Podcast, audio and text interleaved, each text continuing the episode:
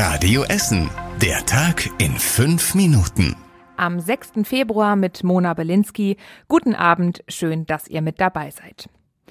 Bei uns in Essen hat es heute einen SEK-Einsatz gegeben. Die Lage schien zuerst unklar. Gegen 14 Uhr hat wohl ein Anwohner einen lauten Knall in der Zwergstraße in Bedingrade gehört. Danach trat Wasser aus dem Mehrfamilienhaus aus.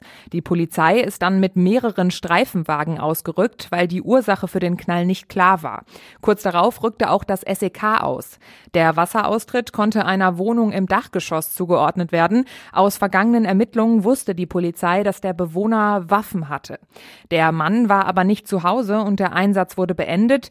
Die Kriminalpolizei sucht jetzt nach Spuren in der Wohnung und auch nach dem Mann. Es gab wegen dem Einsatz auch erhebliche Einschränkungen im Verkehr rund um die Zweigstraße. Nach dem Erdbeben in der Türkei und in Syrien steigt die offizielle Anzahl der Toten immer weiter an, mittlerweile schon auf mehr als 2500 Menschen.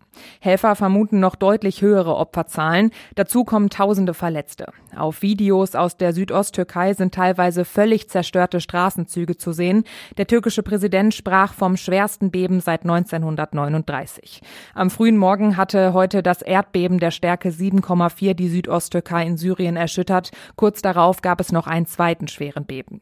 Die Ländern forderten medizinische Nothilfeteams sowie Such- und Rettungsteams, die auch unter schweren Bedingungen arbeiten können.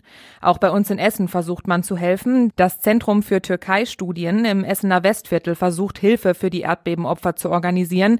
Can Aver ist wissenschaftlicher Mitarbeiter in dem Forschungsinstitut. Er hat Freunde und Verwandte in der Nähe des Erdbebengebiets. Also aktuell kann man, glaube ich, nicht viel machen, außer tatsächlich Geld spenden, weil äh, das Erdbeben geht ja noch weiter die Nachbeben äh, haben wir noch, es ist ja noch nicht sicher. Insofern kann man, so schwer es auch mir selber fällt, nichts zu tun, kann man leider nichts machen, außer äh, sich äh, erkundigen über die Angehörigen und versuchen, Gelder zu spenden, zu organisieren. Sobald das Essener Zentrum seine Spendenaktion organisiert hat, hört und lest ihr das bei uns und auch auf radioessen.de. 1,3 Millionen Euro hat die Stadt Essen im letzten Jahr mit Blitzern verdient. Das sind mehr als noch 2019. In den Jahren dazwischen war wegen der Corona-Pandemie deutlich weniger los auf den Straßen. Seitdem hat die Stadt Essen auch einen mobilen Blitzer mehr im Einsatz und die bringen besonders viel Geld. Dazu kommt auch noch der neue Bußgeldkatalog, der seit 2021 gilt und in dem es deutlich höhere Strafen gibt.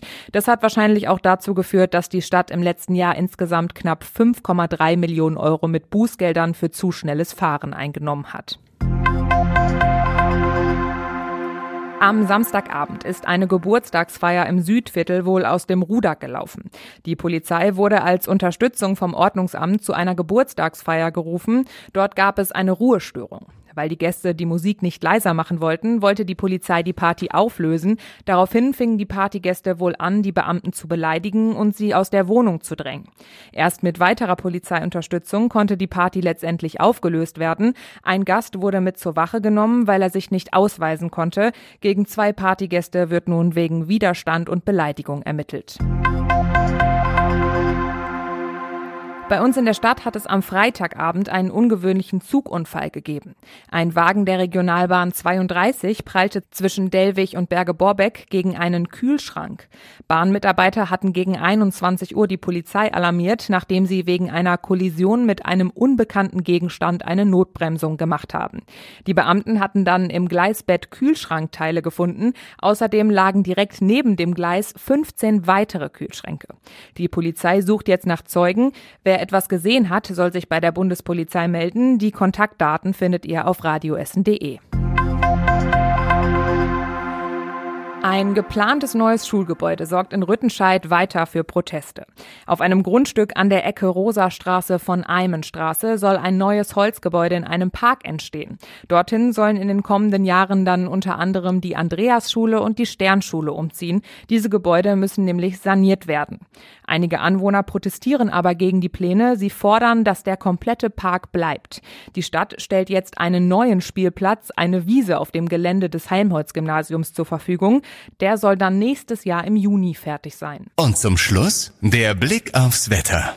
Die Tage werden heller, der Dienstag wird überwiegend sonnig morgen, maximal 6 Grad bekommen wir und dazu bleibt es den Tag über auch trocken.